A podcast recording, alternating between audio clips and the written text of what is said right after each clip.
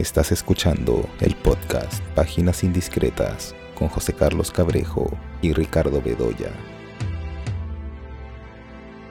Hola, estamos aquí nuevamente en el podcast eh, Páginas Indiscretas. Yo soy José Carlos Cabrejo, como siempre estoy acompañado por Ricardo Bedoya y en esta oportunidad vamos a hablar de algunos eh, estrenos.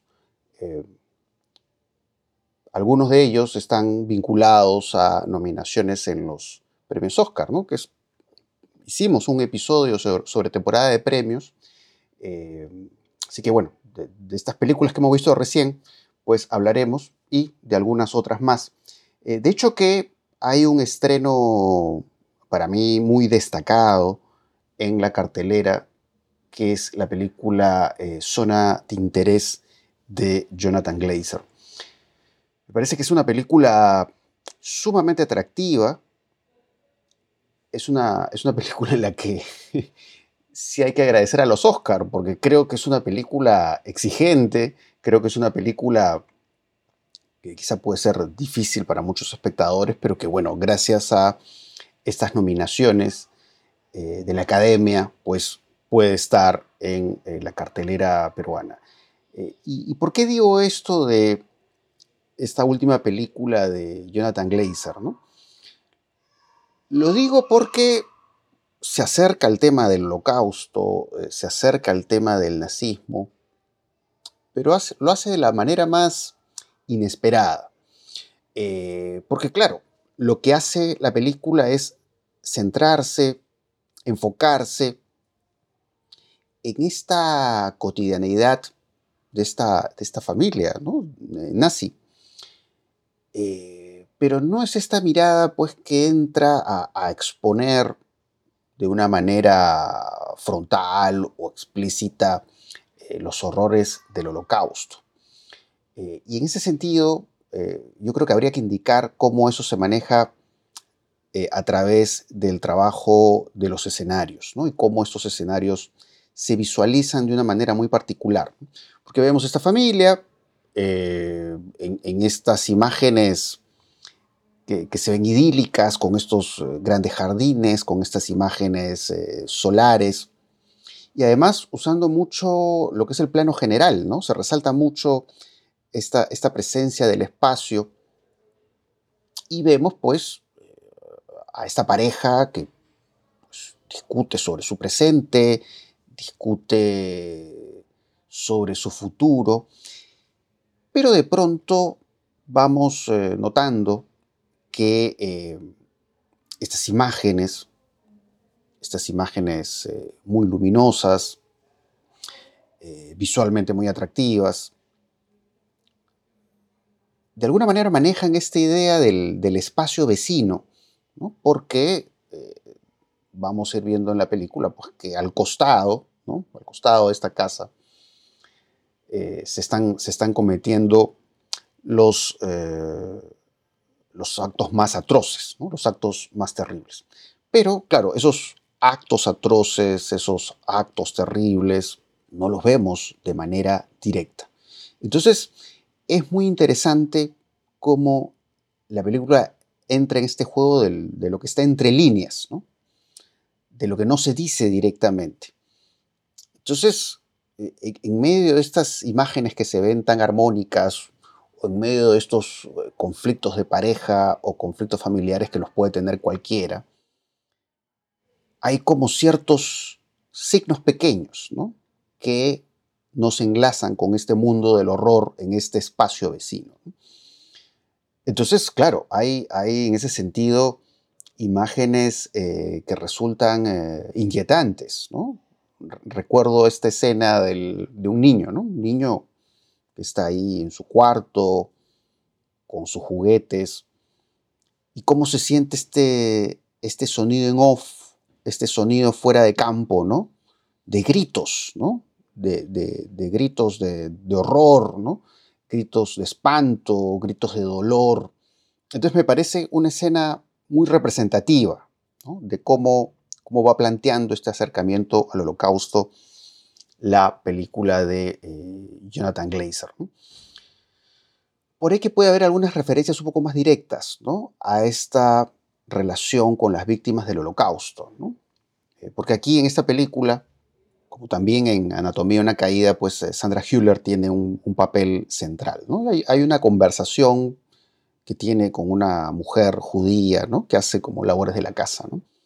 Eh, y Sandra Hüller le dice en algún momento algo así, este, agradece que estás aquí, ¿no? porque si no podrías estar hecha cenizas. Eh, si bien, claro, lo que, lo que el personaje de Sandra Hüller le dice es algo, por supuesto, eh, muy fuerte, habla justamente de esta eh, naturalización del horror. Pero en medio de esta naturalización del horror es esta, como ya decía, visión de lo cotidiano, que incluso se refleja en ciertas escenas con animales, ¿no? cuando se ve al, al personaje masculino, protagónico, en su vínculo con un caballo, ¿no? que acaricia al caballo, le toca la cabeza. ¿no? Hay otro momento en el que vemos a un oficial nazi que se encuentra con un perrito en la calle y lo acaricia. No estamos hablando de una representación de los nazis, digamos, yo que sé, como, como lo podemos encontrar en una película de Tarantino como Bastardo sin Gloria, por dar un ejemplo, ¿no? El que, digamos, ahí sí se acentúan, se exaltan estos, estos asuntos del mal. ¿no? En, el registro de Tarantino, que por supuesto es un registro muy diferente aquí al de Jonathan Glazer, ¿no? que, es, que es un registro eh, mucho más eh, sugerente, mucho más sutil. ¿no? Pero toda esta cuestión de esta alternancia de los escenarios, para mí resulta muy, muy interesante, muy sugestiva, por el hecho de que em, quizás esa perspectiva que establece Jonathan Glazer es una perspectiva que podríamos encontrar como una equivalencia de cómo vivimos estas tragedias humanas. Esta idea de la familia que va lidiando con sus problemas domésticos, mientras que al costado, ahí nomás, están ocurriendo cosas terribles. Quizás eso también podríamos verlo en un sentido especular, es decir, si de alguna manera eh, nosotros también estamos viviendo, digamos, una serie de comodidades, una serie de privilegios, mientras la guerra, mientras ciertos conflictos ahí al costado, ¿no? le, están costando la vida a, muchas personas. Entonces creo que eso, eso le da a zona de interés eh, cierta, cierta universalidad, vamos a decir, a pesar de que se centra justamente en este asunto del holocausto. Pero este asunto de lo, de lo cotidiano, ¿no? Eh, curiosamente también me hizo acordar un documental que vi el año pasado, que se vio en Lima Alterna, que es este documental de Sergei Losnitsa, que es sobre la historia natural de la destrucción, porque, eh, digamos, es un documental que parte de la cotidianidad de los nazis, ¿no? Cuando vemos a estas personas en Alemania tomando su café, paseando, haciendo su vida como la de cualquiera, y vemos eh, el símbolo de la esvástica en la ciudad, ¿no? Y ahí como este espacio es destruido, ¿no? Lo que pasa es que, claro, ¿no? Aquí Jonathan Glazer no enfoca esa cotidianidad eh, para ver cómo después esta es destruida, ¿no? Acá se enfoca en la cotidianidad para hablar de esta convivencia con eh, el horror, y eso es algo que es realmente muy interesante, ¿no?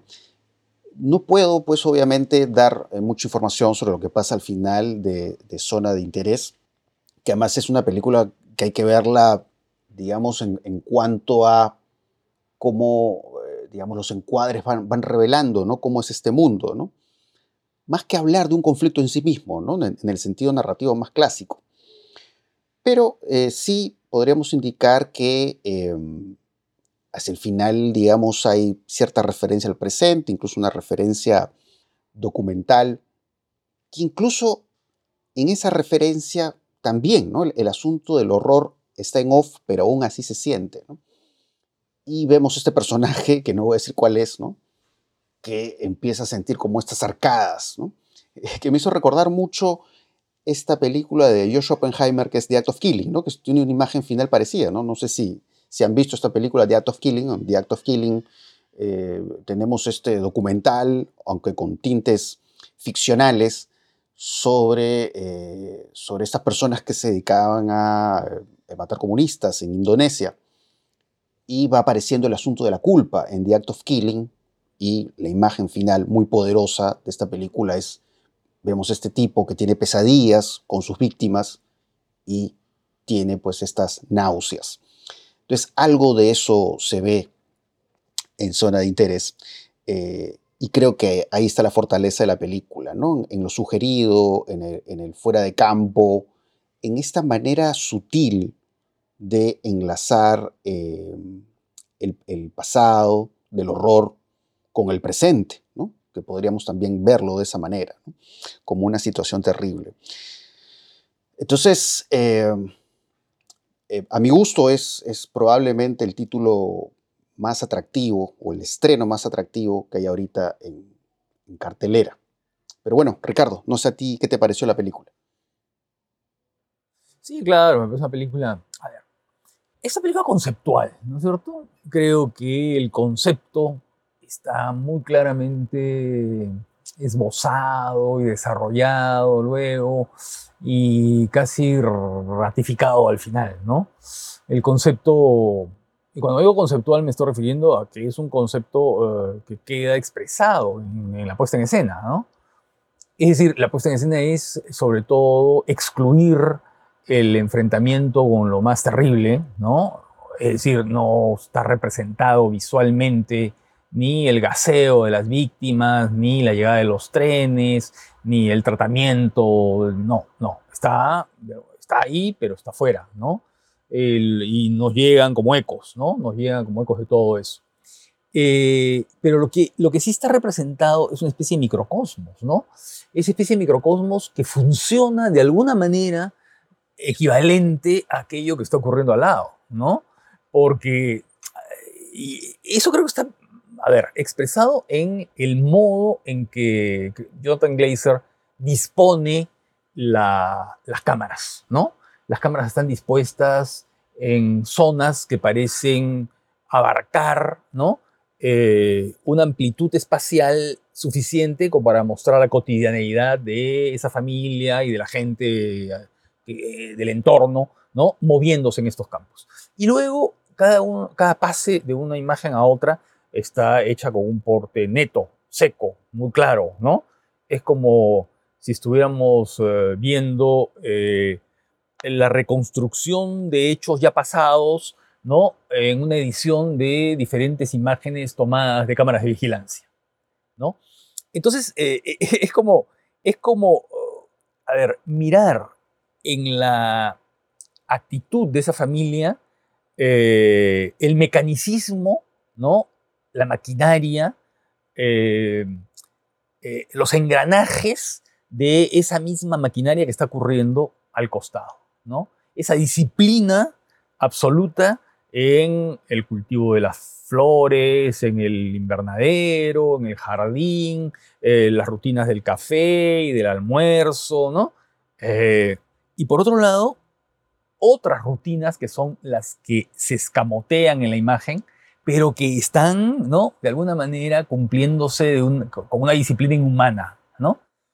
Y entonces, claro, si tú quieres, hay como una, ah, hay como, eh, a ver, la deshumanización, ¿no? De la vida familiar, eh, la reproducción de las pequeñas jerarquías, ¿no? Eh, en relación con las jerarquías perversas que hay en el campo concentracionario, ¿no? Eso que tú has dicho, por ejemplo, la relación con la empleada judía, ¿no? O, o las jerarquías militares, ¿no? Porque cuando el personaje recibe una orden de traslado, ¿no? Eh, lo primero que le dice la, esposa es, oye, tienes que hablar con Hitler, ¿no? Es decir, hay ahí una, ¿no? una especie de jerarquía que tiene que ser cumplida. Todo se va reproduciendo en pequeño y con el mismo mecanismo con el que los nazis están exterminando gente al costado, ¿no? Entonces, eso, eso es bien interesante como, como la idea del concepto, ¿no? Es eh, esa familiaridad con el mal, pero sobre todo, ¿sabes qué cosa? Es como la descripción de esta satisfacción pequeño burguesa, ¿no? Que eh, en el fondo se consigue eh, a partir de el no mirar, el no ver, el no saber, ¿no? El negar aquello que debería ser evidente, pero que simplemente queda a un lado porque me conviene, ¿no? Que eso queda muy bien ejemplificado en el momento en que la, eh, la, la, la, esposa, no sé, todo, eh, muestra este saco, ¿no? Este saco de piel y dice, bueno, lo conseguí en Canadá, ¿no? Y hacen una broma con eso, ¿no? Eh, y claro, y lo que se está refiriendo es evidentemente a prisioneras de determinado tipo, ¿no? No voy a revelar mucho más, pero, ¿no? Eh, que, han, que, han sido saqueadas, ¿no? Que son bienes que han sido, a ver, expropiados, eh, confiscados más que expropiados, ¿no? Confiscados y quitados y arrebatados, ¿no? Y robados, ¿no? Entonces, eso es lo interesante, creo, de, zona de interés. Me parece que es haber concebido eh, la naturalidad como una suerte de mecanismo monstruoso que a su vez reproduce en pequeño aquello que en grande se está produciendo en, las, en Auschwitz, ¿no? En las maquinarias de Auschwitz, ¿no? En la maquinaria mortal y asesina de Auschwitz, ¿no? Eso es lo que me parece más interesante. Sí, porque hay otros, o sea, digamos, cuando terminé de ver Zona de Interés, de hecho que es una, es una película que a mí me gustaría volver a ver porque hay otras imágenes que, que me parecieron muy enigmáticas, ¿no? Parte de las, de las imágenes que hemos comentado, ¿no? Que son como estas imágenes que se vinculan con el relato de, cuentos de hadas, ¿no? Porque se ve esa imagen, digamos, del padre y su hijo, que le, su hija, no sé, no me acuerdo muy bien, le va contando, y esto se va empalmando con estas imágenes como en blanco y negro, ¿no? Como oníricas, ¿no? Sí. Como oníricas, ¿no? Y que de repente pasan al color, ¿no? Y hay como un titileo ahí en el montaje, ¿no? Em, entonces eso, ¿no? Hay, hay, esta dimensión también un poco de, lo feérico, este de lo encantado, pero lo, monstruoso, ¿no? De los cuentos de hadas, cómo eso se va vinculando, ¿no? Entonces, y, otros recursos de la edición, ¿no? Hay ese momento extrañísimo en que de pronto la, hay como una suerte fundido a rojo o una imagen en rojo, ¿no? Eh, en negro, en blanco y en rojo. Porque la película empieza con esos minutos que son dos o tres minutos en negro, ¿no? con la pantalla en negro. Eh, y luego hay un fundido en blanco también que se queda ahí un buen rato, menos que en el anterior, ¿no? Y luego el fundido rojo, ¿no? Sí, entonces hay, hay estos, estos recursos de, edición que son bastante singulares, ¿no? Eh, entonces es, una película que, que sí, ¿no?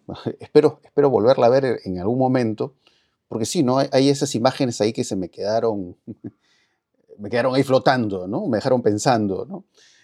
Eh, Jonathan Glazer está muy vinculado, pues, con ciertas eh, modalidades de, a ver, de estos encuentros que tiene el cine ahora con las artes plásticas, ¿no? Eh, y entonces, claro, esa dimensión conceptual, de dispositivo conceptual, es bien fuerte, ¿no?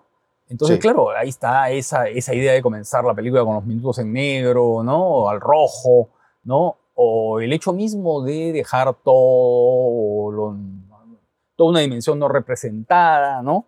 O de jugar con esta idea de que todo parezca una especie de... A ver, nosotros somos testigos, ¿no? Eh, es, como si nosotros de alguna manera estuviéramos compartiendo el ojo de estas cámaras, múltiples cámaras de vigilancia que están siguiendo lo rutinario, ¿no? Las rutinas de estos personajes.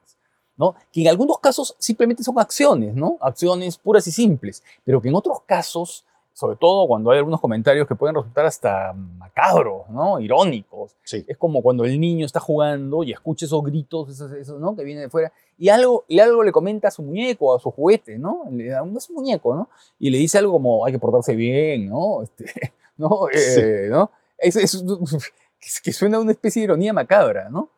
Eh, entonces, eh, sí, pues hay, hay momentos en los que tú puedes decir, es una película muy a ver, muy mecánica en su desarrollo, muy fría en su conceptualización, eh, muy, a ver, eh, distanciada, ¿no?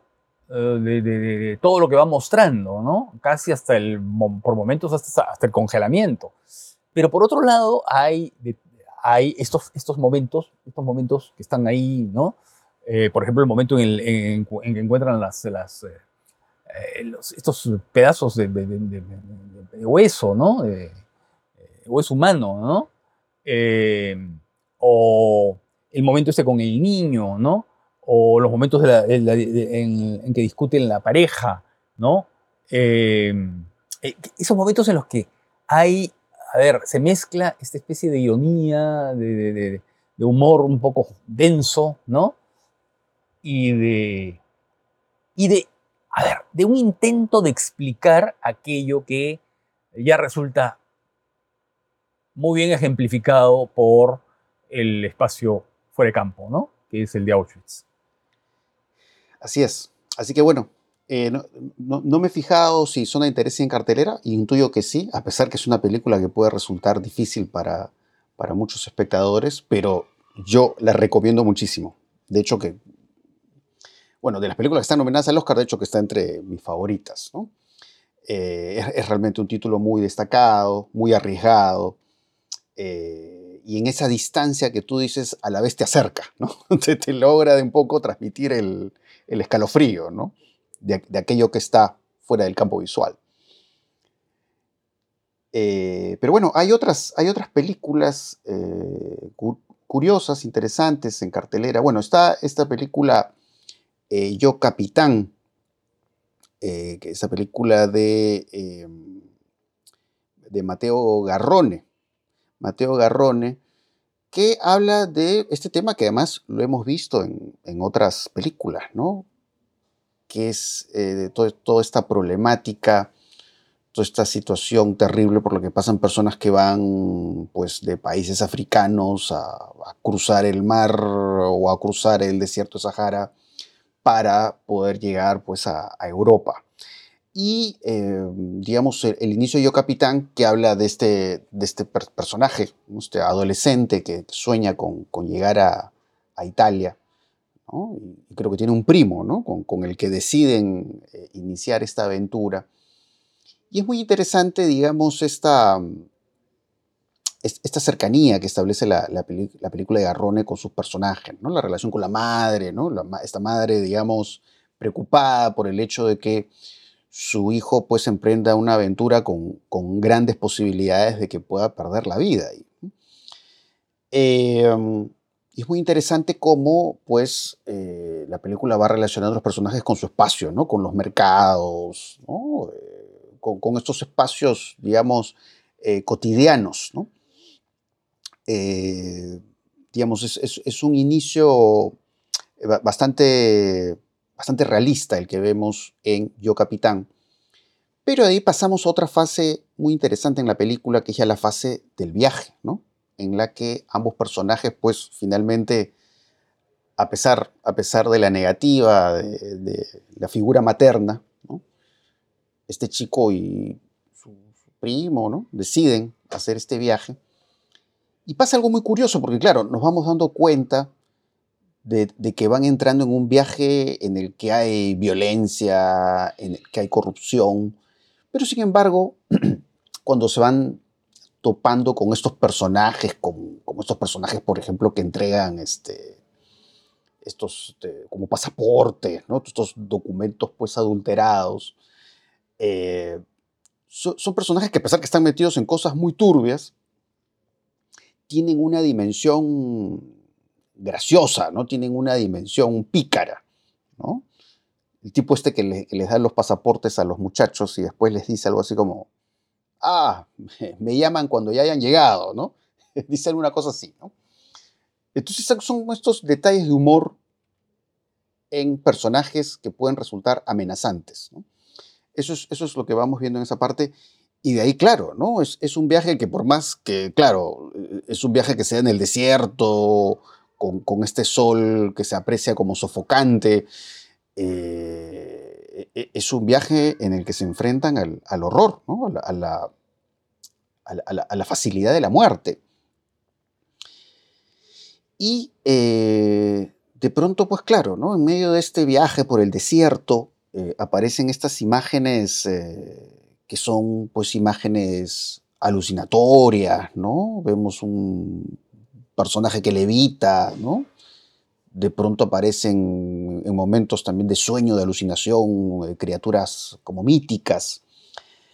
Eh, entonces, claro, hay esa alternancia entre estas imágenes eh, ¿no? de aire mítico mágico con estas imágenes de violencia, ¿no? Que es, una violencia que, digamos, tiene, tiene cierta crudeza, ¿no?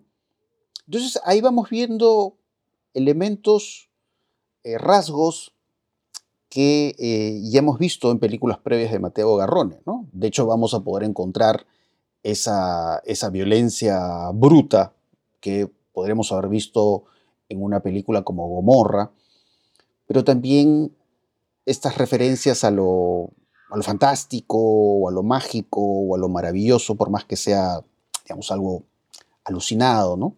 Que podríamos encontrar más un poco en la onda de, Pinocho, ¿no? En la adaptación que Garrone hizo del, del famoso cuento, ¿no? Entonces es eso, ¿no? Ahora, en la fase final, ¿no? Mientras el protagonista sigue su viaje, creo que hay un momento en la película eh, en el que sentimos que, claro, ¿no? El, protagonista y yo capitán es algo así como,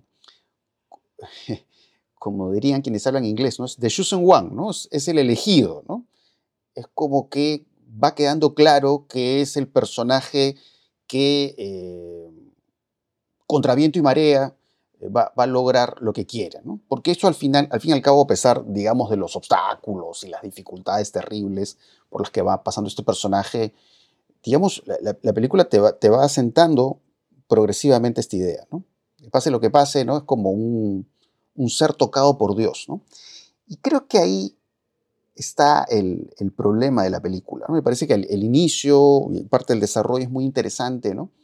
Pero llega un momento en que, claro, eh, digamos, creo que va apuntando la película a ser una película eh, sumamente complaciente, ¿no? Es decir, que eh, le va a dar el gusto, digamos, al, espectador, ¿no? Entonces casi, casi, casi como si se colocara el personaje en esta ruta automática, ¿no? De, a partir de su fe, a partir de su creencia, ¿no? Lograr pues esta, esta gran hazaña. Más allá de esa observación, de hecho que es, una película sumamente atractiva, sumamente interesante, que por supuesto em, es una película que creo que, debe verse. Pero no sé, ¿a ti qué te pareció, Ricardo, Yo Capitán? Estoy en total desacuerdo contigo. A ver. Me pareció una película sentimental hasta la obscenidad, ¿no? Me pareció, eh, a ver, una especie de porno, porno miseria, ¿no? Yo entiendo las razones de Garrone, ¿no? Yo entiendo las razones de Garrone porque es una película que supongo que tiene una dimensión militante, tiene una dimensión, a ver, como algunos dirían, entre comillas, necesaria, ¿no? Una especie de idea del cine que en algunas circunstancias resulta necesario, porque claro, evidentemente en Italia está ocurriendo, están ocurriendo cosas terribles, ¿no? Y claro, y, entonces de alguna manera sacar a la luz este, este, viaje infernal de estos chicos africanos, ¿no? Hasta, hasta el puerto italiano, hasta la, ¿no? Eh, me imagino que, eh, a ver, se inscribe, ¿no? Dentro de un debate ideológico y político, ¿no? Teniendo en cuenta que en Italia hay un gobierno de ultraderecha, ¿no? Eh, pero la verdad es que el precio que paga por, por, hablar de estos asuntos importantes me parece que, a ver, es demasiado alto, ¿no? Eh, porque en la película yo siento que constantemente lo que está haciendo es movernos eh, los sentimientos más, eh, más, a ver, más facilones a partir de esta canonización de los personajes principales ¿no? De estos dos muchachos que se, encuentran y se encuentran, ¿no? Eh, y de caricaturización de los malos. O sea, esta película de buenos y malos, ¿no? Eh, con esos insertos complacientes de, entre comillas, realismo mágico, ¿no? Eh, de esta, este personaje, una mujer en el desierto, no voy a contar mucho la situación, ¿no? y con esta imagen entre onírica y de deseo extraordinario de salvación, ¿no? Claro, porque el personaje es casi mesiánico, ¿no? Y entonces no, no, no extraña que un personaje pueda volar o pueda eh, redimir las cosas o gritar eh, soy capitán y conducir la barca hacia, hacia el destino correcto, ¿no? Eh, si hubiera caminado sobre el mar, mira, me hubiera parecido también, ¿no? me milagroso y aceptable dentro de la lógica en la que cualquier cosa puede pasar aquí, ¿no? Entonces, eh, la verdad es que me pareció una película mm, ¿no? Eh, manipuladora en el peor sentido de la palabra. Yo sé que la ficción siempre nos manipula, ¿no? Pero en el sentido de irnos llevando hacia, eh, no sé, hacia lo más, hacia lo más, hacia lo más hacia buscar las lágrimas, ¿no? Hacia buscar la compasión, hacia buscar, ¿no? dándonos garrotazos. Eso, la verdad, me pareció, eh, me pareció, está bien, a ver, yo lo podría aceptar en una secuencia, pero creo que la película está construida sobre cuatro o cinco de estas situaciones fuertes, ¿no? Que son claramente caes, cabe sentimentales que se le da al espectador, ¿no? No, la verdad es que no me gustó nada. Sí.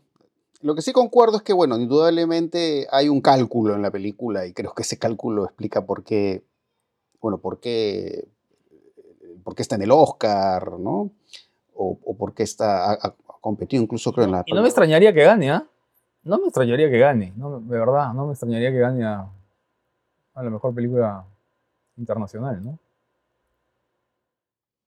Sí, podría, podría, podría suceder, ¿no? Creo que está compitiendo, me parece, con la Sociedad de la Nieve, creo, ¿no? Podría ser que la Sociedad de la Nieve gane, digamos, es una película muy popular, ¿no? Em, pero bueno, ¿no? Pero sí, de hecho sí, hay, hay un cálculo que, se va haciendo sumamente notorio, ¿no? Programada. programada. eso sí es cierto. Pero bueno, yo rescato algunas escenas, algunos momentos pero sí, al final sí, digamos, hay un lado, digamos, eh, explícito en sus intenciones, ¿no? Y en, mostrar lo que va a pasar con este personaje. Pero bueno, es lo que hay. ¿Qué, otra, qué otras películas eh, podemos ver en cartelera? Bueno, está eh, la película de Michael Mann, Ferrari, esta película con Adam Driver y Penélope Cruz. Eh, eh, que es, una película curiosa, ¿no? En cuanto a eh, cómo va alternando este asunto de las carreras de autos, ¿no? Por el, personaje de Enzo Ferrari se llama, si no me equivoco, ¿no? Que es el personaje que interpreta a Adam Driver, ¿no? Que está metido en eso, ¿no? En, digamos, eh, el diseño, en el desarrollo de estos automóviles, estos autos de carrera, ¿no? Que puedan, puedan ganar, pues, en una competencia, ¿no? Y claro, y, eso incluso obviamente nos lleva pues a este tipo de imágenes que vemos en películas de, carreras, ¿no? Donde vemos de, pronto estos encuadres temblorosos, estos encuadres de duración, donde se ve toda esta acción frenética de la carrera. Pero digamos, toda esta búsqueda del personaje de Adam Driver eh, va en paralelo a sus, eh, conflictos eh, personales, porque se ve pues una situación triangular, ¿no? La relación con su esposa y su relación con, otra mujer. Y sobre eso se van dando conflictos. Entonces, claro, ¿no? Vemos este, este Adam Driver eh, de gesto adusto, obsesionado, ¿no? Teniendo esta doble vida, ¿no? Y además en estas imágenes donde además Adam Driver, muchas veces, sobre todo en escenarios interiores, es, mostrado de esta forma opaca, ¿no? A veces usan luz lateral, ¿no? Es como un personaje en penumbra, ¿no? Eh, y cómo, digamos, esto contrasta con eh, la performance de, Penélope, Cruz, ¿no? Que hace de esta esposa, digamos, que se exalta, que tiene este lado impulsivo, ¿no? Hay todo este juego con el arma, con la pistola, de disparar, ¿no? Pero a la vez está el asunto del negocio, ¿no? De todo lo que se ha construido. Pero en medio de todo esto, en medio de los conflictos personales, familiares del protagonista y el asunto de los carros, hay, hay, algo importante que va, va desarrollándose en la película, que es el, el asunto de la pérdida, ¿no? que el asunto de la pérdida se ve claramente, digamos, vínculo que tiene con el personaje Penélope Cruz, ¿no? No voy a decir exactamente qué pasa ahí, pero la cuestión de la pérdida es muy importante y que eso, como vamos a ver después, eh, también se va a vincular con el asunto de las carreras de autos, ¿no? donde de pronto, pues, súbitamente vemos eh, una imagen violenta, ¿no? De, un accidente y cuerpos regados por la pista, por el pasto verde, ¿no? Cuerpos mutilados, cadáveres. Entonces, claro, está el asunto de la muerte sobre el cual siempre se reflexiona. Además, ¿qué es lo que vemos al inicio de la película? ¿no? La, imagen, las imágenes de los personajes, ¿no? visitando, digamos, a sus, a sus seres perdidos, ¿no? donde, donde descansan sus restos. Eh, entonces, en este asunto de la pérdida, la película Ferrari, pues de pronto va revelando quizás una manera, ¿no? una forma de asumir eso, ¿no? asumir el asunto del luto, ¿no? en medio de los conflictos, en medio de los celos, ¿no? en medio de las exaltaciones. Eh, y bueno, Michael Mann, que es un, es un director de larga trayectoria, es un director muy talentoso. ¿no? Em, Ferrari es una película que, por ejemplo, creo que no ha tenido ninguna sola nominación al Oscar. Eh, pero bueno, cuando veo que están películas como Barbie, digo, mejor por qué no ponían a Ferrari, ¿no? O por qué no nominaron a Penélope Cruz, yo que sé, en vez de, otras actrices, ¿no? Que me parece que es una actuación eh, bastante destacada, ¿no? Y creo que le da una energía especial a la película. Eh, creo que no es lo mejor de Michael Mann, ¿no? Recuerdo haber visto mejores películas de él, siempre Michael Mann me acuerdo de películas como Fuego contra Fuego, por ejemplo, ¿no? Eh, pero igual creo que es una película atractiva, ¿no? En la que el director muestra su, talento. Pero bueno, no sé a ti qué te pareció la película, Ricardo. Sí, me pareció lo más interesante, la verdad. Sobre todo porque, a ver, le da la vuelta a la idea de la película biográfica, ¿no? Al, al biopic, ¿no? Tradicional, ¿no? en la que encuentra generalmente al personaje en un momento de ascenso, ¿no? Ascenso hacia aquello que lo convirtió en inmortal o en recordable o en biografiable, ¿no? En cambio aquí no, ¿no? Aquí lo encontramos al personaje y, lo comienza, y comienza a ser analizado, lo, encontramos en un momento de crisis y comienza a ser observado en, esa, en esa dimensión, en la dimensión del sentirse a ver, el hombre que ha causado muertes voluntarias o involuntarias, el hombre que es acusado de tener debilidades y flaquezas en, su, la construcción de aquello que él, a lo cual se dedica, ¿no? Por ejemplo, las llantas, ¿no es cierto? Eh, en, en, los autos que está, que está mandando las carreras, ¿no? Eh, tiene problemas financieros muy serios, ¿no? Tiene problemas conyugales muy serios, tiene un problema de filiación no resuelto, de paternidad ¿no? Eh, no resuelto, tiene encima la memoria del hijo, ¿no? Y entonces esta idea de poner a este personaje bajo el signo denso de la muerte y de la memoria es bien interesante, ¿no? Porque eh, si bien podemos decir que Ferrari pues, es una marca ahora, ¿no? Viendo la retrospectiva, ¿no? Es una marca pues fundamental, ¿no? En la, en la, en la historia del automovilismo y qué sé yo. Eh, la película no muestra eso, no, no, no muestra, no muestra el, la construcción del éxito, ¿no?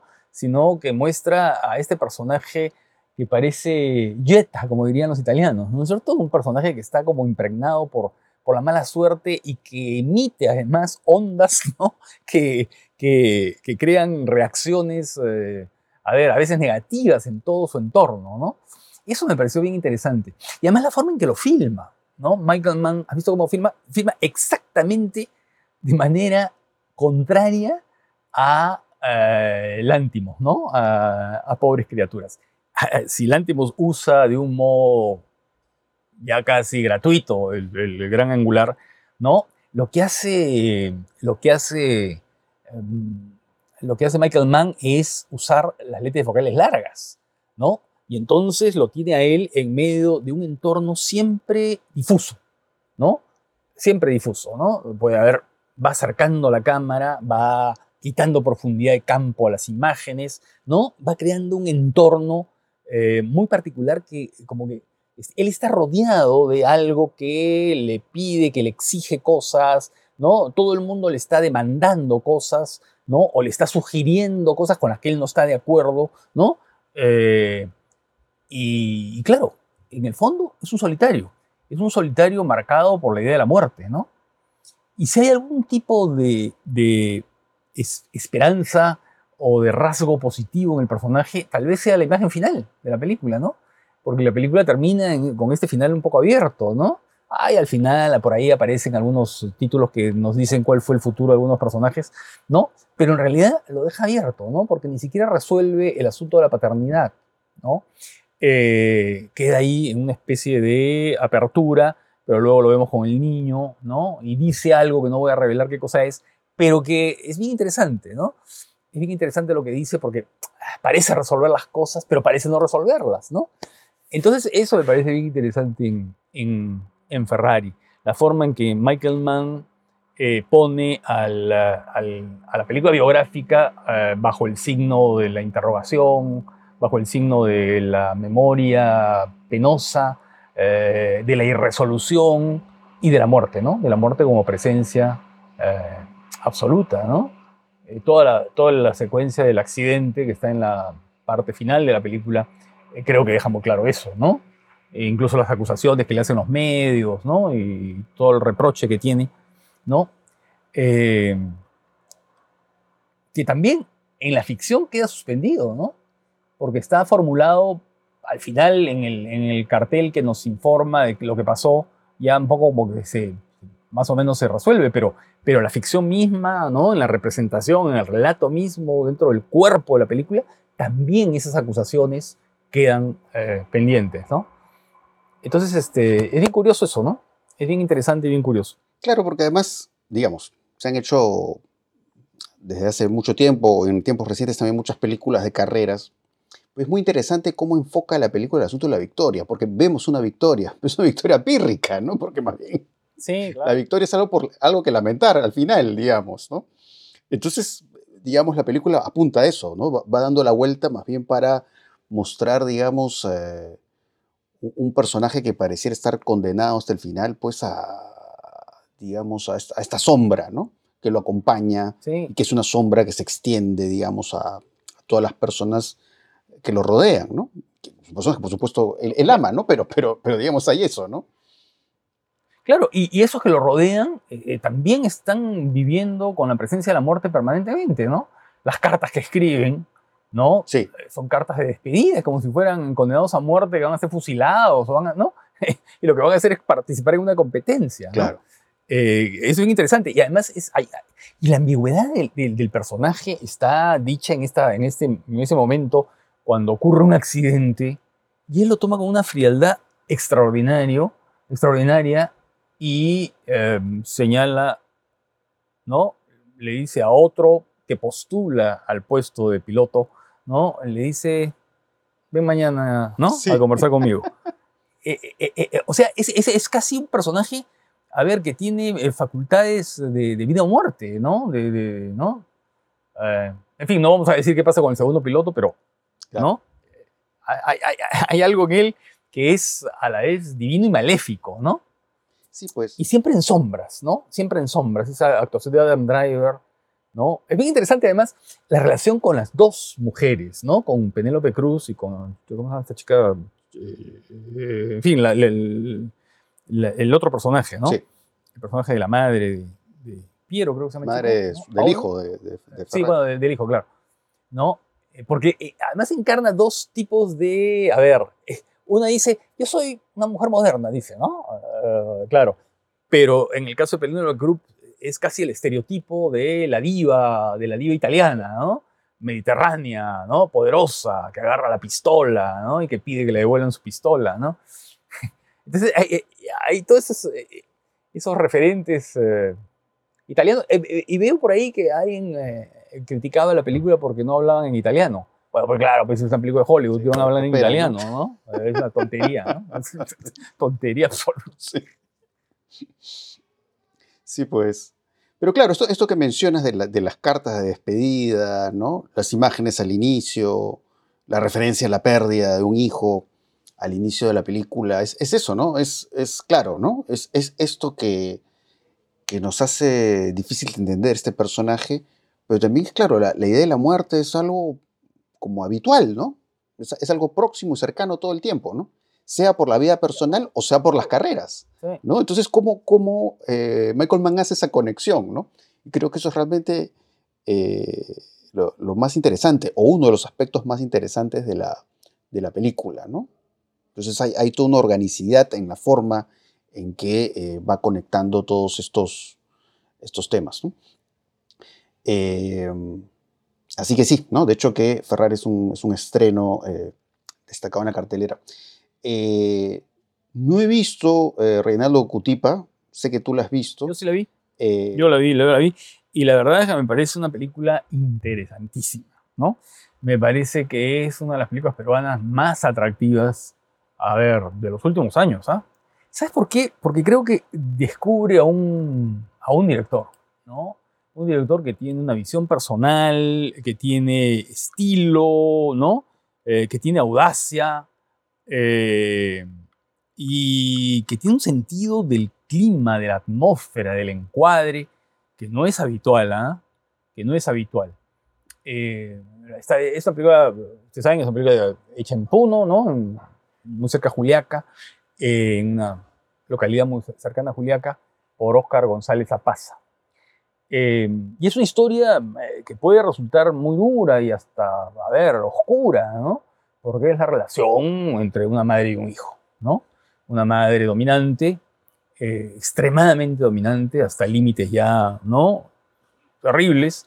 Y este muchacho que, bueno, lleva a una chica, se enamora de una chica, ¿no es cierto? Y la, presenta a la madre, a la familia, bueno, en fin, no voy a contar mucho el detalle del argumento.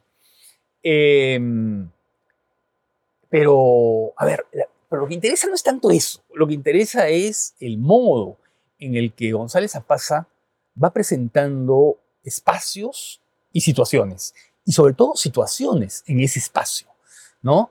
Eh, básicamente dos espacios que son recurrentes, ¿no? Que están eh, iluminados de manera distinta, que están trabajados de manera distinta desde el punto de vi- de vista vi- de la dirección artística, pero que están encuadrados de maneras equivalentes. Porque si hay algo en la película es esta, a ver, esta planificación frontal, ¿no? Con poquísimos movimientos de cámara, por ahí hay alguno, pero la cámara casi siempre está quieta y fija, en planos abiertos, comprensivos, abarcadores, ¿no? Y con una iluminación magnífica, ¿no? Eh, y una fotografía de Micaela Ja- Cajahuaringa que, que, da, que da una atmósfera muy particular, ¿no? Y entonces e- e- el, el dormitorio de- del personaje con el que la película empieza y que se va viendo repetidamente, mira, hace las veces de, de- de muchas cosas. Hace las veces de prisión, hace las veces de, a ver, lugar de, no sé, de aislamiento personal para reflexionar, para, para, no sé, para pasar las penas o lo que fuere, hace las veces de útero, hace las veces de todo, ¿no? Y creo que en la película eso está muy bien trabajado, ¿no? Ese paso entre de un espacio a otro, de un espacio a otro y de este personaje y de eh, estos personajes, de, Reinaldo y de su madre, ¿no? Eh, cumpliendo, estableciendo eh, relaciones de poder y de sujeción, ¿no? Y de humillación, ¿no? Y de rechazo y de acercamientos y luego de separaciones, ¿no? Al interior de los espacios. Eso me parece que es interesantísimo y eso es lo que demuestra que Oscar González Apaza tiene un sentido del cine muy particular. Pero no solamente en los espacios interiores, también en los exteriores. Los exteriores están muy bien elegidos, ¿no? Eh, las rieles del tren, estos, este ambiente, ¿no? Este ambiente casi desolado, ¿no? Que hay. Viendo la película, por ahí leí unas declaraciones de- del director eh, en el que hablaba como referente, ponía como referente a una película llamada El Castillo de la Pureza, ¿no? La película de Arturo Ripstein, que es una película de los años 70, de comienzo de los años 70. Eh, que claro, hay una idea de un padre así totalmente alucinado que quiere controlar, ¿no es cierto?, la moralidad y el, de los hijos y los tiene encerrados en una casa que es una especie de castillo inexpugnable, ¿no? Pero yo pensaba más bien en una película española, a ver, que creo que ha quedado un poco, a ver, que, que ahora es muy poco mencionada, ¿no? Eh, y que es una gran película que se llama Furtivos, de José Luis Borao. Eh, que siendo muy distinta de esta, teniendo otro ritmo totalmente distinto, porque eh, Furtivos tiene una crispación que Reinaldo Cutipa no tiene. Eh, hay momentos que me hacen recordar un poco esas tensiones entre madre e hijo, y sobre todo hay un momento que no quiero mencionarlo, pero hay un momento de violencia en un dormitorio, ¿no? A ver, que, que, que, que, que- en furtivos, ¿no? Quedó como un- una secuencia casi antológica, ¿no? Eh, y claro, y además en el entorno, ¿no? Es un entorno, en el caso de Furtivo, un entorno rural, en fin. Eh, pero es la misma relación triangular entre un hijo, la madre y la novia, la, la chica de la que el chico está enamorado, ¿no? Eh, mira, creo que Renaldo Cutipa es un estreno. Lástima que haya sido tan maltratada por las cadenas, ¿no? Eh, está, yo la vi en una función en San Miguel. eh, sé que está también el Jockey Plaza, ¿no? Eh, pero le van cambiando los horarios. En fin, es un laberinto hay que estar mirando bien dónde está. Pero ojalá que sea retomada después por alguna sala alternativa que pueda mostrarla, porque creo que es una película peruana de lo mejor, de lo mejor de los últimos tiempos. Sí, bueno, yo espero verla pronto. Y que no- creo todavía está en y- cartelera todavía. Y que no gratifica, y que no gratifica a nadie, a diferencia de Yo Capitán. Claro, yo capitán. que no busca, grati- que no busca gratificar ni, ni, ni, ni, ni, ni conmover. No, no, no, es una película de una, de una mirada seca, pero a la vez emocionante, ¿no? Sí, sí, yo espero estos días ya poder verla. Espero que no haya problemas, ¿no? Porque está en muy pocas salas, en horarios que a veces son complicados, pero espero hacerlo y de repente por ahí eh, dar, dar mi perspectiva de la película en el próximo episodio, ¿no? Y destacar las actuaciones, además, ¿no? Porque creo que Silvia Bajo, por ejemplo, está muy bien, Jesús Luque, ¿no? También. Tal vez haya cierto desnivel ahí en algunas otras, pero a mí Alcayo también está muy bien. Pero, pero claro, esos son asuntos que, que- que creo que quedan en un segundo plano, ¿no? Frente a la, a la fuerza visual que tiene la película, a la fuerza dramática que tiene la película. Sí.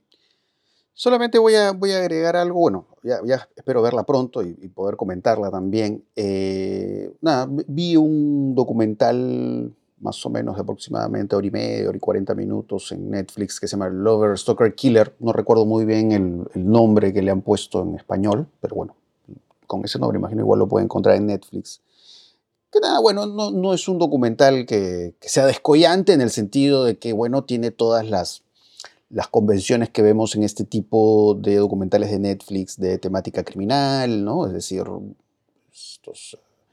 estas entrevistas a personas que están en estos casos criminales insólitos, estas, estas, estos pasajes eh, docuficcionales, ¿no? Que nos hacen, digamos, recrear o nos ven recrear, nos hacen ver recrear, digamos, eh, los hechos que ocurrieron entre los personajes de la historia que se cuenta, ¿no? Pero es un documental entretenido igual sobre, eh, sobre un tipo que parece que se le dio mucho por estar en estas apps de citas. Eh, y bueno, fue conociendo una chica tras otra hasta que se topa eh, con una de ellas, que obviamente al comienzo no se revela quién es, ¿no? que lo introduce en una situación de locura, ¿no? Es decir, aparentemente una de estas chicas está persiguiendo la otra porque está molesta de que este chico salga pues con otras chicas y va y acosa, amenaza con incendiar, yo que sé, una casa, ¿no? Eh, amenaza de muerte. eh, y de pronto, pues, eh, la, la película va teniendo una serie de giros que nos puede hacer recordar tanto a, digamos, una película como Gone Girl de David Fincher, como un poco a cierta dinámica de estos eh, thrillers italianos conocidos como giallos. Es decir, esta idea de que al final, digamos, eh, la persona que está cometiendo estos crímenes es la persona que menos te imaginas. Eh, entonces, bueno, Aga- Agatha, Agatha Christie. Agatha Christie. Agatha Christie, ¿no? Que ahí es, es, es una, es una inspiración importante para este tipo de películas italianas.